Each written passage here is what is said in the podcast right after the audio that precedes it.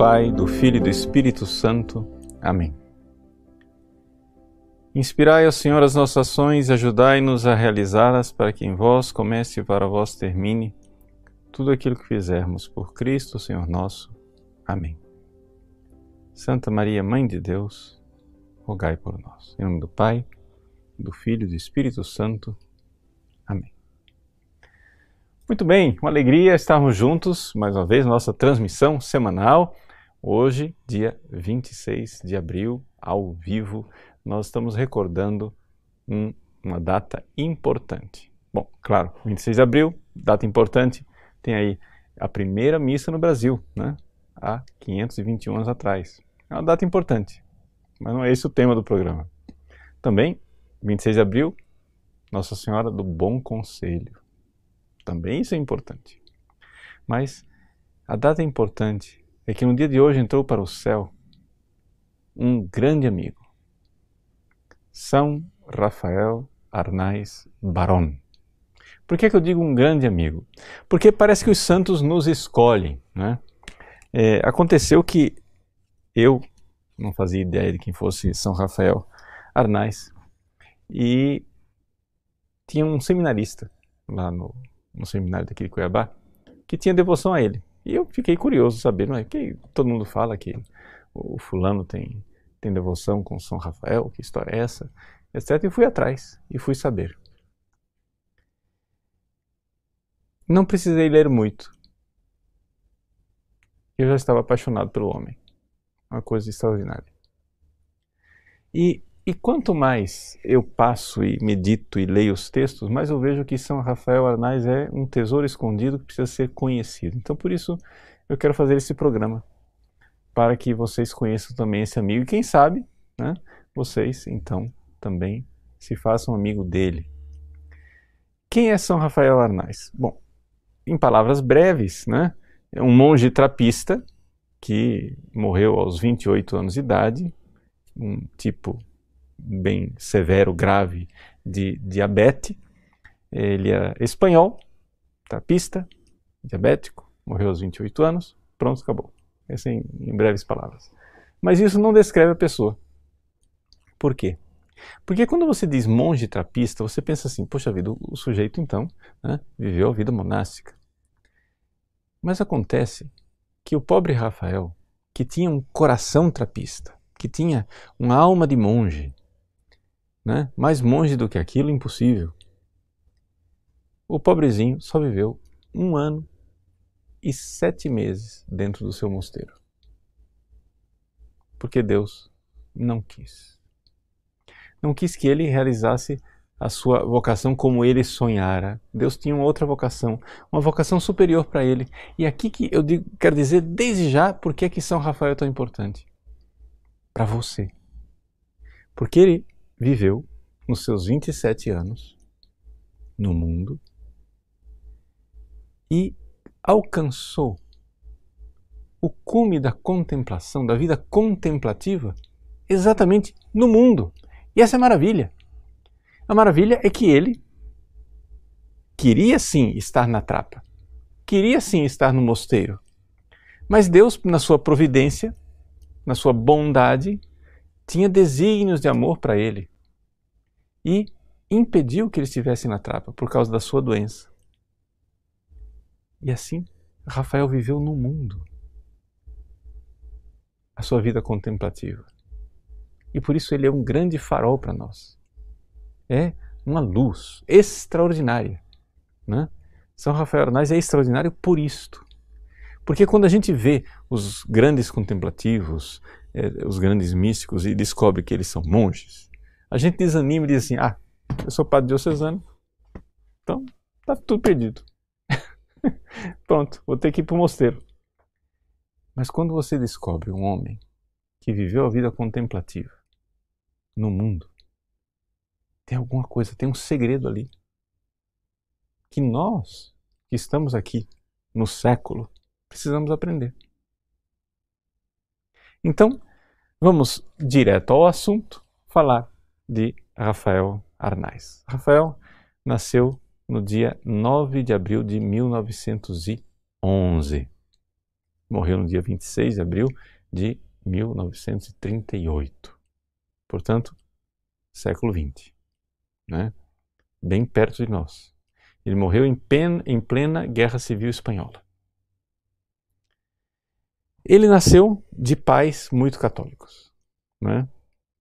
O pai dele era engenheiro florestal, né? também se chamava Rafael, e a mãe, né? Mercedes, era uma mulher prendada, maravilhosa. Por acaso ela nasceu nas Filipinas, mas é, de família de origem andaluza e muito assim alegre, jovial. E, ela, e parece que o Rafael herdou um pouco essa, esse caráter é, alegre da mãe, né? É, o Rafael ele tinha essa coisa de brincar, era brincalhão, né? Brincava com todo mundo, mexia com todo mundo. Os irmãos, por exemplo, né? eram quatro irmãos ao todo, né? É, somente uma menina, os outros todos homens. É, os irmãos de noite diziam, né? no quarto, os quatro lá dormindo? Rafael, faça alguma brincadeira para nós. E ele, então, ele personificava, ele, ele, ele eh, começava a fazer teatro mesmo, assim, fazia vozes e contava histórias, e todo mundo ria, dava gargalhadas, etc e tal. Ele inventava na hora, ele tinha uma capacidade inventiva, uma, assim, uma, uma genialidade de artista mesmo. E de fato ele foi artista. É um grande pintor, sensibilidade de poeta, alma de poeta, também é, tocava o violino. E assim esse homem de grande sensibilidade, é? logo logo os pais notaram que ele tinha talentos. E com 15 anos de idade, os pais então pagaram aulas com um mestre de desenho de pintura, para que ele aprendesse a pintar, desenhar, etc. E com esta nesse caminho né, tão claro para a arte, para o desenho, Rafael decidiu fazer arquitetura. Mas, como bom aluno, ele ganhou de presente dos seus pais passar uns dias com os seus tios em Ávila, a grande Ávila, a Ávila de Santa Teresa. E ele foi lá. Os tios dele eram os duques de Maqueda, né? Tio Leopoldo e a tia Maria. O duque e a duquesa tinham uma, uma fazendinha, uma propriedade rural ali perto de, de Ávila. E eram pessoas muito católicas. Vocês terem ideia, eles tinham sacrário em casa, tinham missa em casa, vinha o capelão, né? Você queria ter sacrário em casa também, né? então, e, e nas quintas-feiras, domingos, expunham o Santíssimo Sacramento, etc. Mas não era somente que eram devotos. Eram realmente pessoas voltadas para a vida mística. E isto impressionou profundamente o Rafael. O tio Leopoldo, que ele chamava afetuosamente de Polim, quis ser trapista. E a tia Maria, né, que também é, tinha assim uma vida espiritual muito intensa, quando ficou viúva, que morreu o Leopoldo, ela entrou nada mais, nada menos do que no Carmelo da Encarnação em Ávila. Foi ser carmelita e ficou 20, 25 anos ainda como carmelita.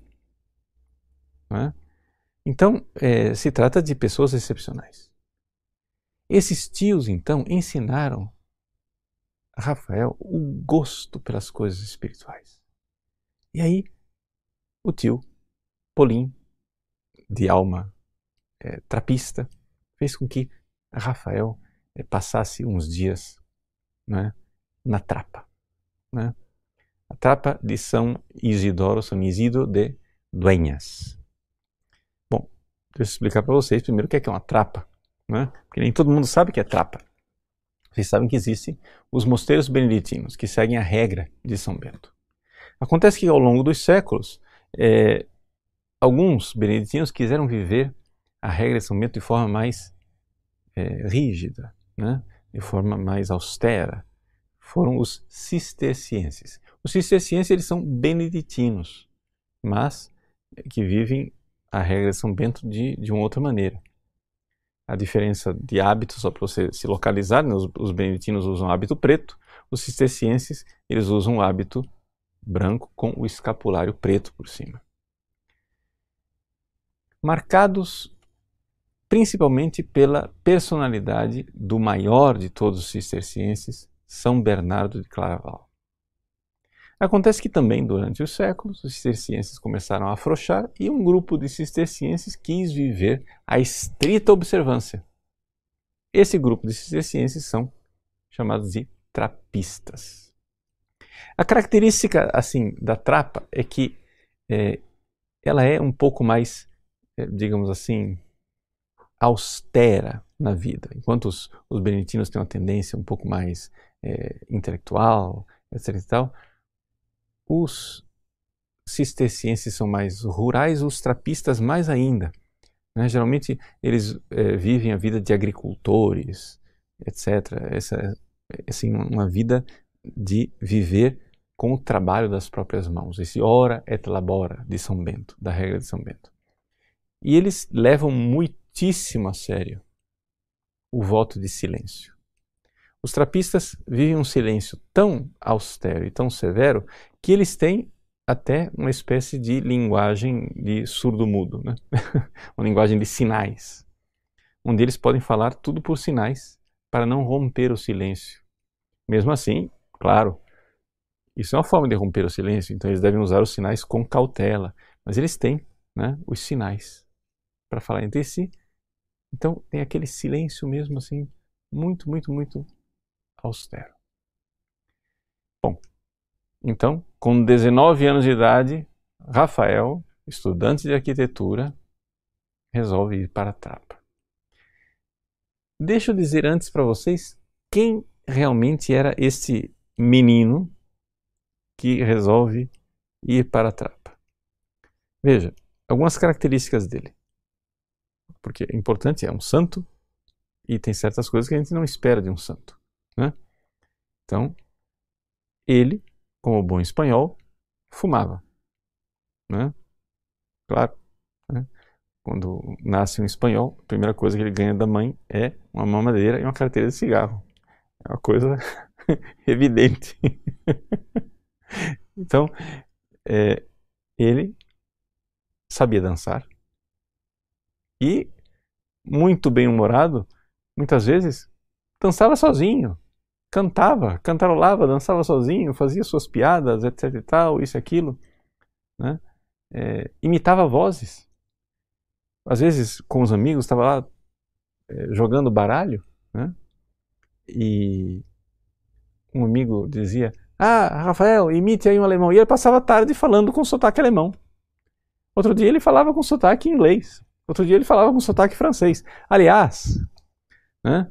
O pai dele falava perfeitamente francês e tem uma carta dele com 11 anos de idade, uma carta de, de Rafael em francês. O menino era, era talentoso.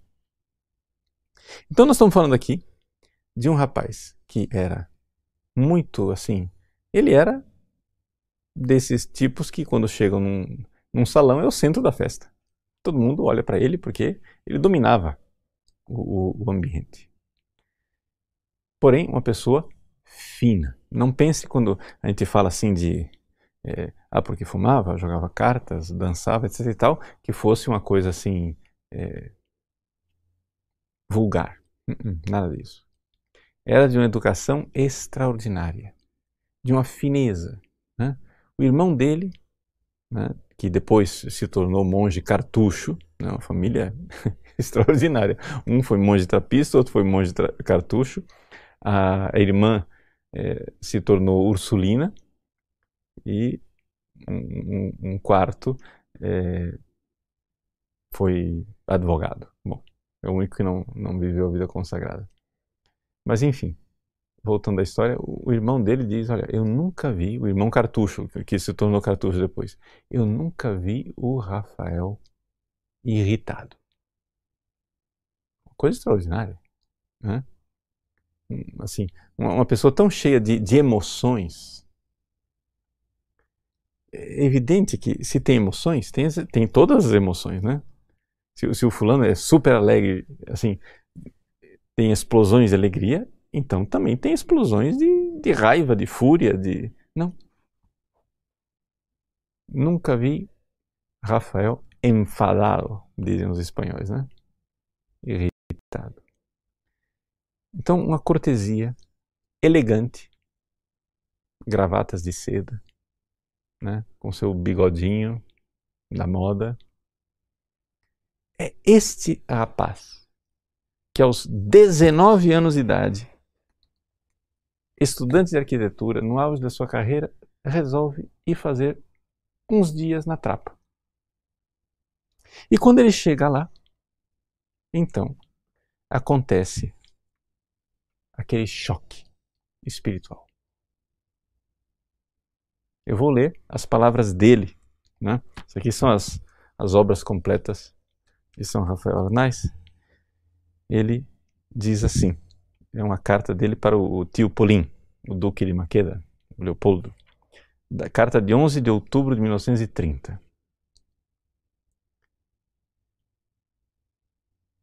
Desde esse momento, está narrando a história dele lá na trapa. Quando comecei a ver e a sentir uma íntima vergonha de mim mesmo. Quando ao entrar para saudar o Senhor na igreja, o Senhor com S maiúsculo, está falando de Jesus, vi os monges cantar no coro. E aí ele começa, ah, aquele altar, com aquela virgem, né? No centro do altar da, da trapa tem uma imagem maravilhosa de Nossa Senhora Assunção. Vi o respeito que têm os monges na igreja e, sobretudo, ouvi um salve, ou seja, uma salve Regina, salve Rainha. Os, os trapistas, como os cistercienses, né, foram os cistercienses que introduziram a tradição que a igreja inteira segue de concluir o dia com a Salve Rainha. Então eles cantavam a Salve Rainha solene, tom solene. Salve Regi. Então aquela, aquela Salve Rainha cantada solenemente na trapa. Né? Eu vi aquela salve, salve que, querido tio Polim, somente Deus sabe o que senti eu não sabia rezar. Aqui está a coisa. Tac. Ele descobriu, ou seja, ele tinha uma amizade espiritual com o tio Leopoldo, com a, a tia Maria, etc e tal, cresceu católico. Cresceu católico, foi batizado com 12 dias de vida, fez a primeira comunhão com 8 anos de idade. Né? Depois, quando, na infância dele, quando ele ficou doente, é, ele pediu que um, foi educado pelos jesuítas, pediu para um padre jesuíta trazer a comunhão para ele em casa, ele comungava em casa. Ele ficou doente um, um tempo e o, o pai o consagrou a Nossa Senhora e depois que ele ficou curado, levou para Nossa Senhora do Pilar para é, é, agradecer a, a, graça. Pois bem, é um menino que cresceu católico, ele cresceu rezando, cresceu fazendo devoções. Mas quando ele viu aqueles cistercienses, meu Deus, eu não sei rezar. Eu, não sei, eu senti vergonha de mim, ele diz. Eu senti vergonha de mim porque eu não sei rezar. Aqui a grande graça na vida de uma pessoa. E ele diz, né? que saiu de lá. Depois que ele esteve com os anjos, ou seja, os, os trapistas, como é que ele ia agora voltar a conviver com os, os homens, né? Foi uma coisa que virou, virou a vida dele pelo avesso. Uma coisa extraordinária, né? E, e então, foi assim que ele decidiu entrar para a trapa. Veja, fácil de dizer, difícil de fazer. Foi um processo. Levou três anos. E ele, quando finalmente, com todos, fez mais um retiro espiritual, mais tempo, né? É, foi amadurecendo a ideia, amadurecendo a ideia, finalmente ele se decidiu. Decidiu que iria entrar na trapa. Só que agora ele tinha que dizer para os pais. Como dizer isso? Né? Como é que ele ia é, fazer esse passo? Ele então foi lá, falou com o tio Leopoldo e ele estava. Ele achava que era melhor ele entrar na trapa e depois mandar uma carta para os pais e dizer: entrei, pronto. O tio disse: não, de jeito nenhum, você não pode fazer isso. Aí o tio Leopoldo foi e levou ele para o núncio apostólico, e o núncio apostólico né, convenceu ele que ele iria para Oviedo falar com os pais para dizer que ia entrar na trapa. No dia em que ele saiu de Ávila, despedindo-se do, do, tio Polim para ir para Oviedo falar com os pais, ele estava lá diante da imagem da Virgem Maria rezando na capela do tio. Quando ele ouviu os passos do tio, se levantou se jogou nos braços do tio, num abraço, e chorou, chorou, chorou, chorou tremendamente. Porque ele ia ter que viver agora o seu Getsemane, falando com os pais, porque ele amava muito aqueles pais, claro. Queria muito, amava muito esses pais. Então, foi para casa. Passou o Natal. Os espanhóis chamam as festas de Natal de Páscoas né? Las Páscoas de Navidad. E então esperou passar as Páscoas de Navidad até dia 6 de janeiro, quando se concluem as festas.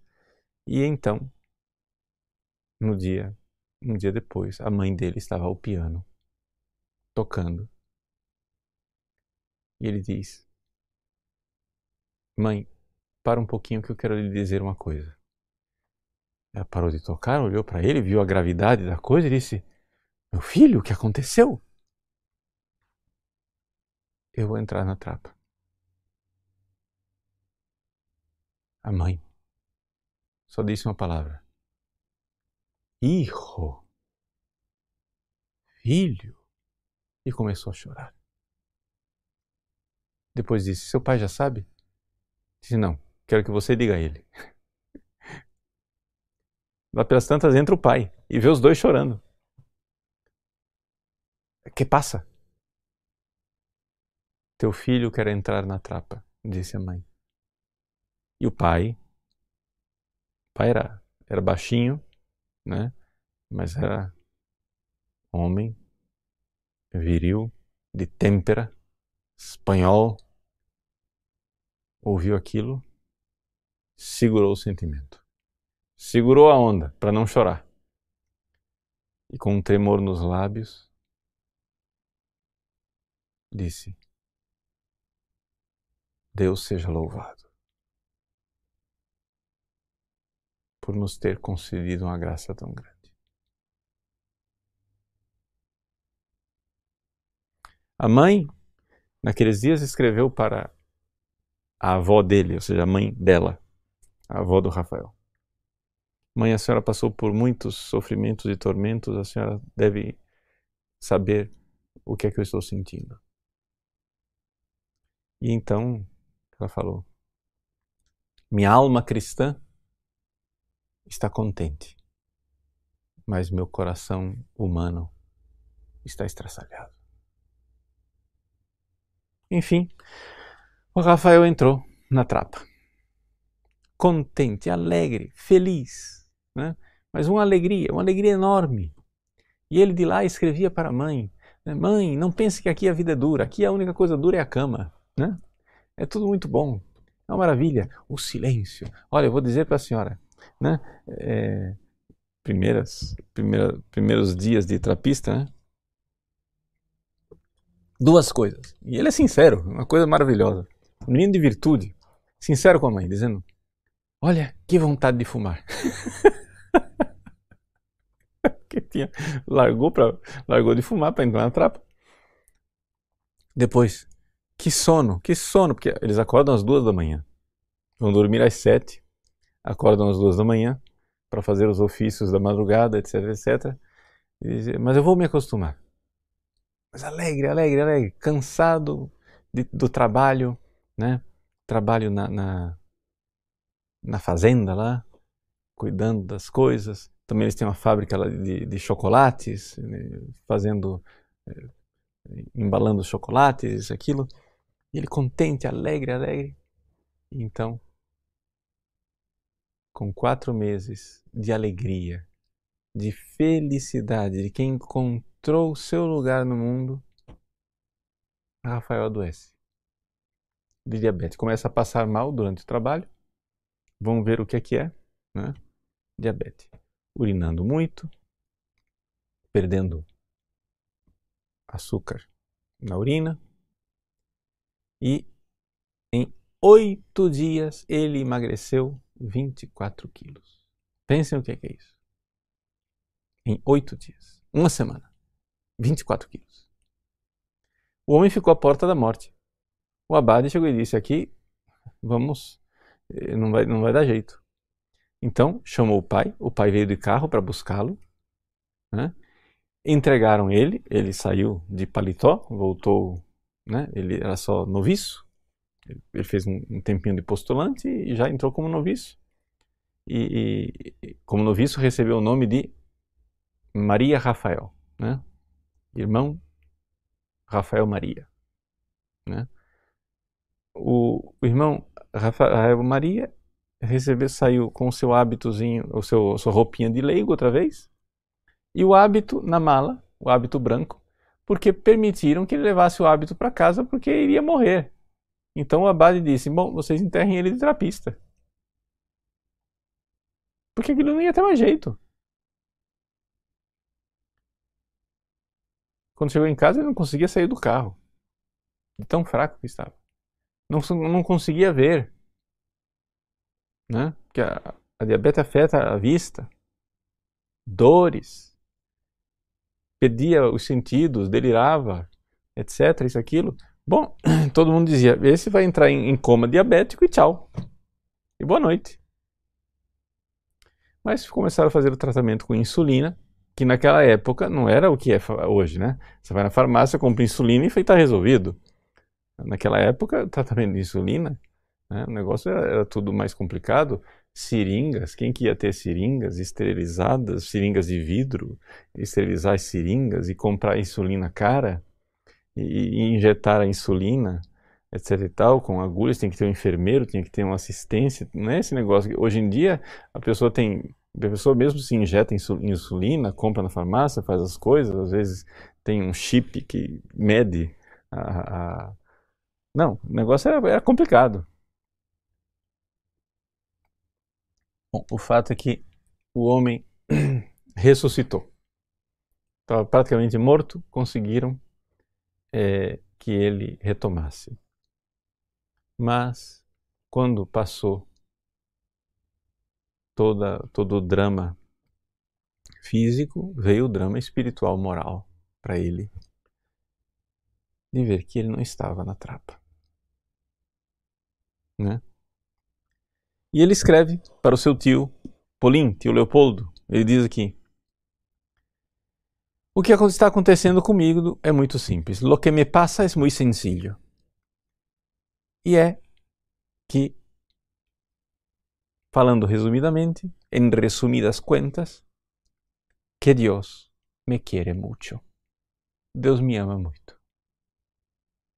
Aqui você já vê um grau de santidade, de espiritualidade que não é comum.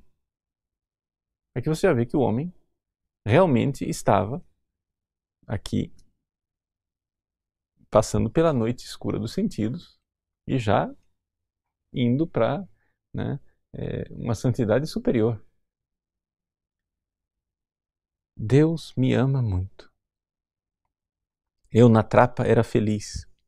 Me, con me considerava o mais feliz dos mortais.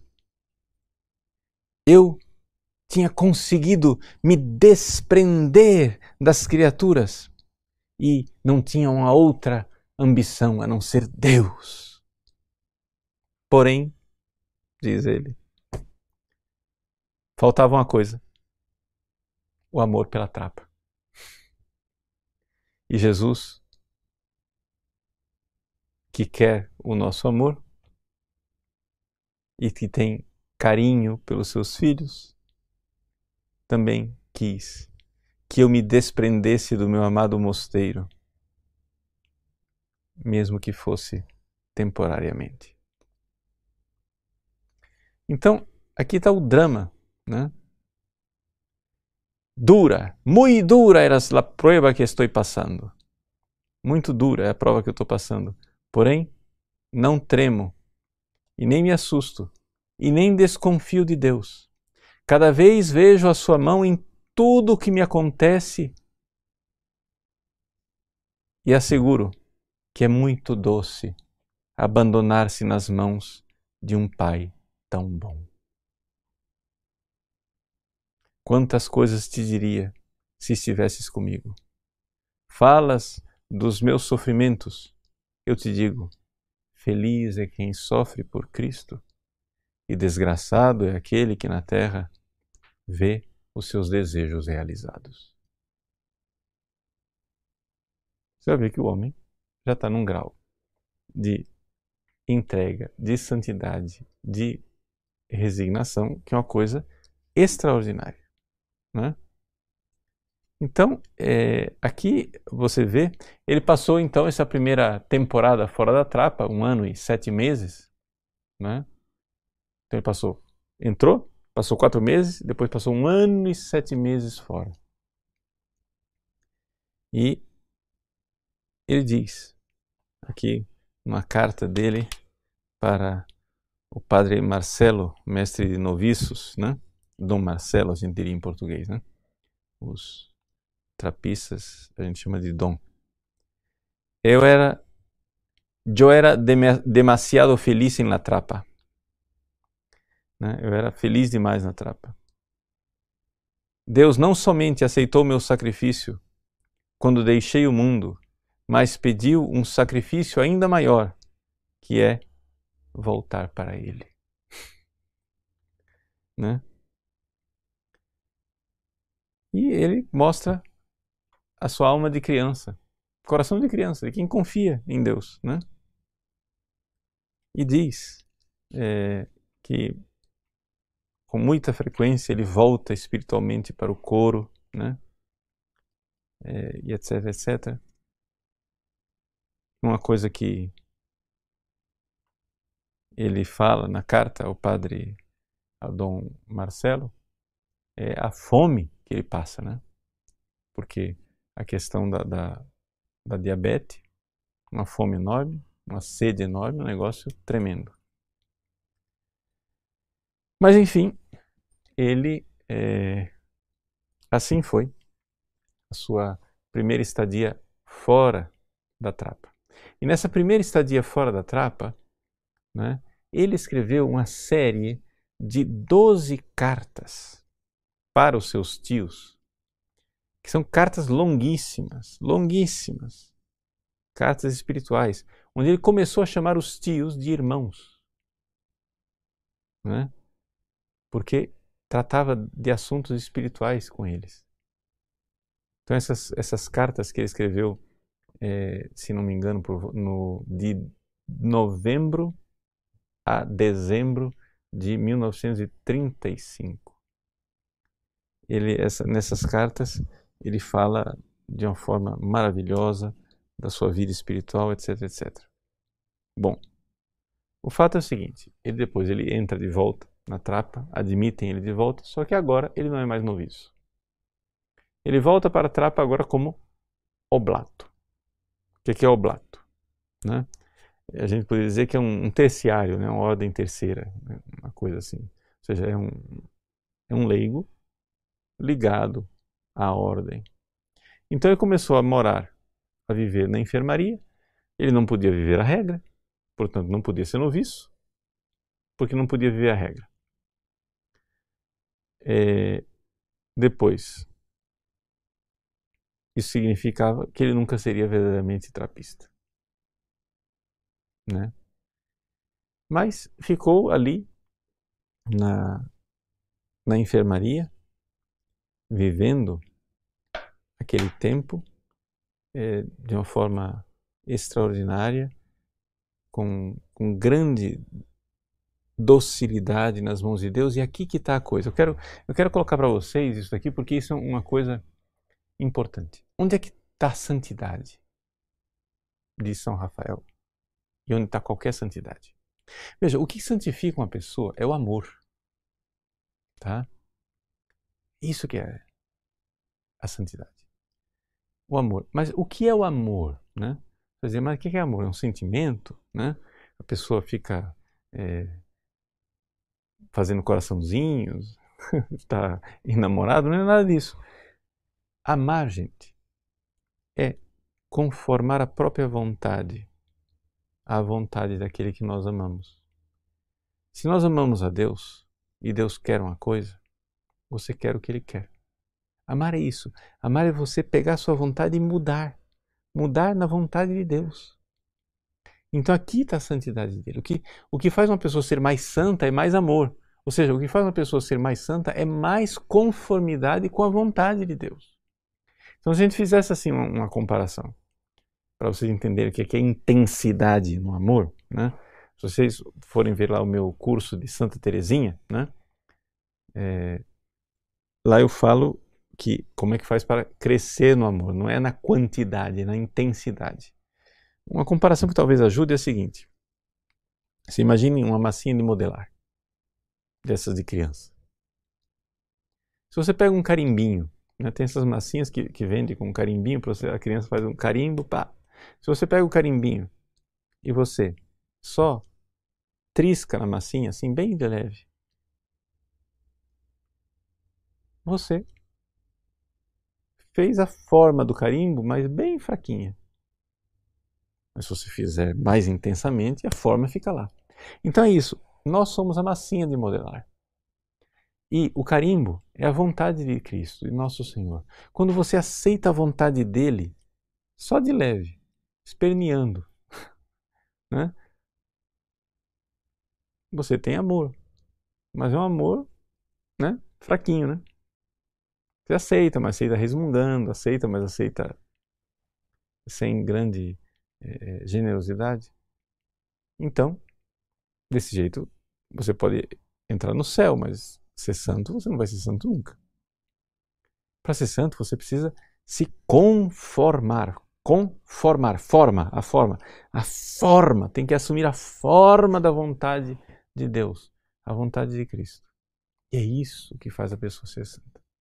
E aqui está a grande santidade né, de São Rafael. Ele escreveu um, em setembro né? Quando ele estava ainda do lado de fora, estava em Oviedo, ele escreveu um Apologia do Trapista, em que ele diz assim, né? Que hacéis em La Trapa? O que é que vocês fazem lá na Trapa? Uma coisa bem simples. Amar a Deus e deixar-se amar por Ele. E nada além disso. Simples. É isso que vocês fazem na Trapa. Né? E, e, é isso que nós devemos fazer na nossa vida. Quer dizer, isso é que ele está escrevendo quando ele estava fora da trapa. Ele queria estar tá lá para poder amar mais a Deus, mas ele estava aqui no mundo e ele é exemplo para nós. Porque ele estava no mundo, vestindo a gravatinha dele, né? É, dirigindo o carro dele, voltou a fumar, né? etc, etc. Mas ele estava com o coração querendo amar Deus e fazer a vontade de Deus em tudo. Ele carregava no carro né, as poesias de São João da Cruz que ele cantava para Deus, o seu amado. Né? Ele diz aqui, numa uma carta dele, deixa eu ver que as cartas dele são cumpridas até você achar, no dia 27 de novembro de 35 uma dessas longas cartas que ele escreve para sua tia Maria, que depois será carmelita, né? Ele diz: Me passo el día cantándole al Señor los versos de San Juan de la Cruz.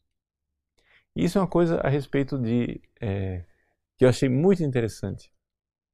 Eu, na minha, na minha vida espiritual, eu fui bitoladamente beneditino no início da minha vida espiritual, quando eu era mais jovem, né? O negócio meu era liturgia, São Bento, os padres da igreja e nada mais. É interessante notar em, em São Rafael, desde o início, que ele era católico. Ou seja, ele aceitava a verdade espiritual onde quer que ela estivesse. Era trapista, mas era profundamente carmelitano. Né? Ou seja, as citações, a quantidade de citações, ele escreve sem notar que está citando São João da Cruz. Quando eu fiz a chamada para esse programa aqui, a propaganda desse programa aqui, eu disse para vocês que São Rafael era uma espécie de. era quase uma Santa Teresinha. Aí alguém disse, ah, esperando o quê? Que ele fosse, que o estilo dele fosse igual de Terezinha. Não. Ele é quase Terezinha, no sentido que ambos são grandes filhos de São João da Cruz. Santa Terezinha só existe porque ela é filha de São João da Cruz, do início ao fim. Se você quer saber mais do relacionamento de Santa Terezinha com São João da Cruz, vai lá no meu curso de Santa Terezinha. Está lá explicado detalhadamente. Vale muito a pena. Eu quero fazer propaganda desse curso. Não percam o curso de Santa Teresinha. E se você já assistiu uma vez, agora assiste outra vez. né? Porque é importante você entender, porque ali tem um tesouro espiritual. Né? Esse é um dos, dos cursos do site que é, um dia, se Deus quiser me permitir, eu quero transformar em livro. Porque é um dos cursos que eu acho que tem ali uma contribuição para entender Santa Teresinha que você não encontra em muitos outros livros. Né? Então, é, ali realmente vale muito a pena. Bom, ele diz: Eu passo dias cantando ao Senhor os versos São João da Cruz. Se visses, se vieras, que consuelo tenho, que consolação eu tenho com o santo. Todo lo que te diga é pouco tudo que eu disser a você é pouco. A consolação que eu tenho com São João da Cruz. Lo llevo sempre em um cajoncito en el coche. Então, ele está sempre lá no carro, estava sempre com São João da Cruz e cantava, e falava, e vivia São João da Cruz para cá, São João da Cruz para lá, etc, etc. Né? Então, essa, essa realidade de conformidade com o amor de Deus. E em que São Rafael era filho de São João da Cruz? Exatamente nessa, nesse caminho do nada. Do nada da criatura, do esvaziar-se completamente para dar espaço para Deus que é o tudo. Né? Deus que é o tudo. É, interessante, numa das, das cartas dele para a sua tia, né? ele falando de, de São João da Cruz, ele fala da vida contemplativa e da vida ativa. E exatamente nessa, nessa situação, porque será que São Rafael não seria mais útil se ele tivesse ficado aqui no mundo para fazer alguma coisa? Não é? Ao invés de ficar lá na trapa só para rezar? E, e ele diz, citando São João da Cruz, que a transformação que Deus faz numa alma, quando ela encontra a verdadeira contemplação, a vida contemplativa, essa, essa vida de união com Deus, esse amor puro da união da alma com Deus, o bem que esta alma faz para a igreja é maior do que qualquer obra. Ou seja, a alma está lá no mosteiro,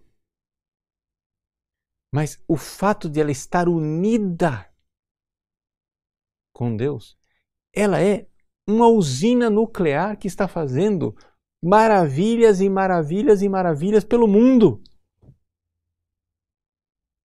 E aqui está a realidade. Então veja, gente, nós temos que, com São Rafael, sentir-nos envergonhados de nós mesmos e dizer: Eu não sei rezar. eu preciso aprender a rezar. Eu preciso aprender a amar. Né? Eu preciso me conformar com a vontade de Deus. Eu preciso amar aquele que me ama. E essa é a, a realidade, essa entrega, essa, essa doação dele. Né?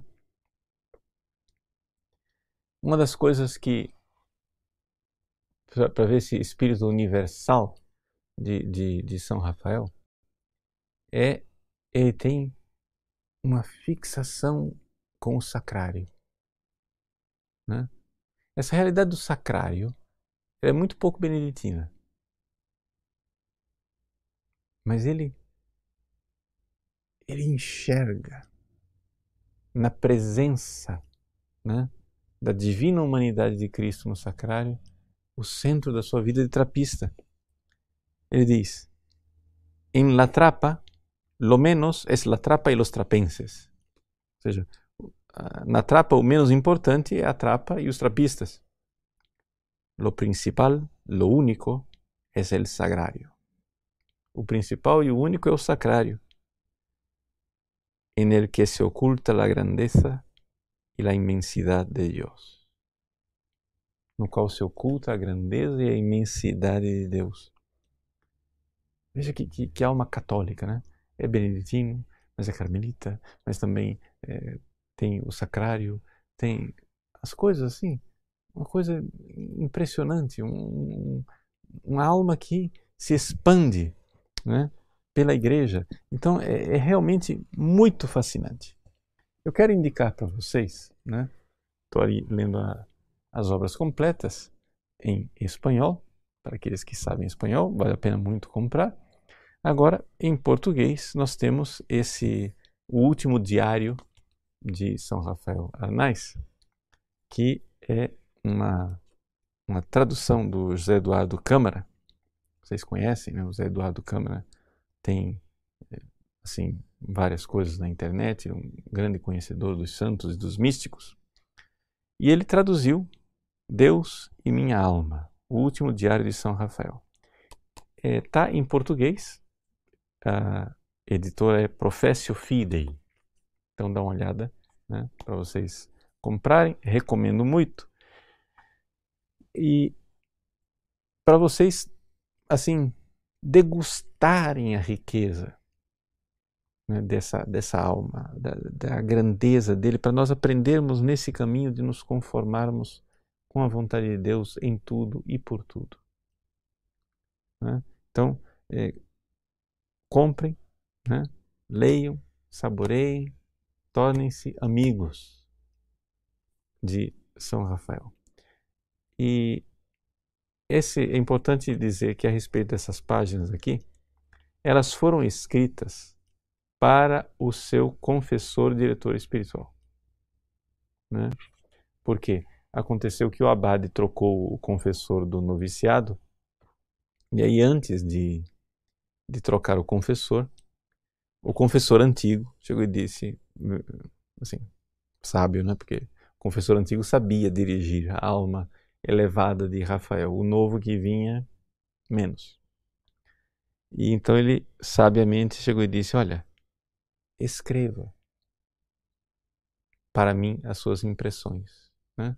E ele foi escrevendo em folhas numeradas, datadas, e nós temos essa pequena joia que é Deus e a minha alma. Só para contar a história de, de São Rafael inteira, né? Então, eu parei quando ele voltou para Trapa. Né? A primeira vez, então, ele entrou uma vez, saiu, depois entrou a segunda vez. Essa segunda vez que ele entrou, ele ficou oito meses. Depois teve que sair uns dois meses que ele nem considerou muito uma saída, ele chamava de vacaciones, porque estourou a Guerra Civil Espanhola e ele teve que se alistar. É interessante notarmos que na Trapa havia 100, número 100, 100, 100 monges né, é, cistercienses, 30 dos quais foram recrutados para a Guerra Civil, para defender a Espanha da ameaça é, comunista. Então, 30 trapistas foram para a guerra. E Rafael foi convocado também, só que aí é, foi considerado inútil né, para a guerra e voltou para o mosteiro. Então ele ficou dois meses fora, voltou, mas quando voltou só ficou dois meses. Por quê? Porque aí ficou a dificuldade de como é que iam tratar a doença dele lá. O mosteiro né, estava sendo ocupado em partes por soldados. Número um. Número dois. O enfermeiro não estava mais lá porque tinha ido lutar na guerra. Então ele não tinha mais quem aplicasse insulina nele, não tinha quem cuidasse dele. Então o abade chegou e disse: Olha, nessa situação, meu filho, vai para casa outra vez. Lá vai Rafael pela terceira vez para fora do mosteiro. E ficou né, fora do mosteiro mais um tempo, até que finalmente as coisas no mosteiro se regularizaram e ele podia voltar para viver é, lá dentro outra vez. E aquela quarta entrada né, no mosteiro foi a entrada definitiva, onde ele sabia que ele estava voltando para o mosteiro para morrer. Né? Ele sabia que estava no fim da vida. É, algumas pessoas achavam que não, que ele iria é, se dar bem, que chegaria a ser padre, mas ele dizia profeticamente, ele sentia que ele não seria padre. Né? Ele não seria padre. Ele estava estudando latim, se preparando para estudar filosofia por pura obediência, mas ele sabia que não seria padre nunca. Então ele morreu no mosteiro é, cisterciense, né? trapista, de São Isidro de Dueñas, é, aos 27 anos de idade, poucos dias, tinha completado, ele viveu a Semana Santa, né? O seu pai foi visitá-lo, estava bem, etc. E o abade concedeu, concedeu a ele um privilégio. Ele era somente um oblato. Mas o abade concedeu a ele o privilégio de usar o hábito trapista completo, ou seja, até então ele usava só uma roupinha de, de noviço. Mas concedeu a ele o privilégio de usar o escapulário preto, como se ele tivesse professado os votos, ele não professou, e de usar a cogula. Né? Cogula é um, um, um hábito solene dos beneditinos, é bastante pano, tá? É muito pano. Mangas enormes, etc, etc. E, e ele se apresentou para o pai com a cugula, etc, alegre, contente. Quando o pai foi embora no dia seguinte, adoeceu e ali foi a última é, doença dele. É interessante notar que no dia em que ele faleceu, porque ele estava já delirando, né? Um dia que ele faleceu, um, um padre muito íntimo dele, lá do mosteiro, de madrugada, às três da manhã, celebrou missa pedindo a Nossa Senhora a graça de que o irmão Rafael morresse lúcido e não delirando. E ele alcançou essa graça. E aconteceu que, naquela madrugada, ele voltou à lucidez. Foram seus últimos momentos de vida, né? E ele então entregou a sua felicíssima, beatíssima alma a Deus e está lá no céu rezando por nós. Né? Então, esse é o grande Rafael Arnaiz Baron. É, peço desculpas de ter apresentado tão brevemente um santo tão grande, né? Mas é um tiragosto para você conhecê-lo, aprender a amá-lo e se você está assistindo esse programa, certamente é porque talvez São Rafael tenha escolhido você para ser seu amigo também. Tá bom? Então vamos amar os santos, imitá-los e viver como São Rafael, mesmo aqui no mundo, uma vida contemplativa de quem aprendeu a rezar. conformando sua vontade à vontade de Deus. Deus abençoe vocês e que Nossa Senhora toque o coração de vocês com uma salve rainha, como tocou o coração de São Rafael. Quero concluir com esta oração que é uma oração que tocava tanto o coração dele. Não vou cantar, não vou poupar vocês dessa miséria, mas vou rezar e dar a bênção final. Salve Regina, Mater Misericordiae, vita dulcedo et spes nostra salve. A te clamamus exules filieve, a te suspiramus gementes et flentes in ac lacrimarum valle. Eia ergo advocata nostra, illos tuos misericordes oculos ad nos converte, et Iesum benedictum fructum ventris tui, nobis post hoc exilium ostende, o clemens, o pia, o dulcis Virgo Maria. Ora pro nobis sancta Dei Genetrix, ut inge ficiemur promissionibus Christi. Amen. Dominus obiscum et cum spiritu tuo.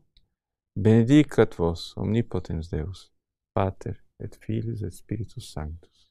Amém. Tudo de bom? Um grande abraço. São Rafael Arnais Barão. Rogai por nós. Boa noite.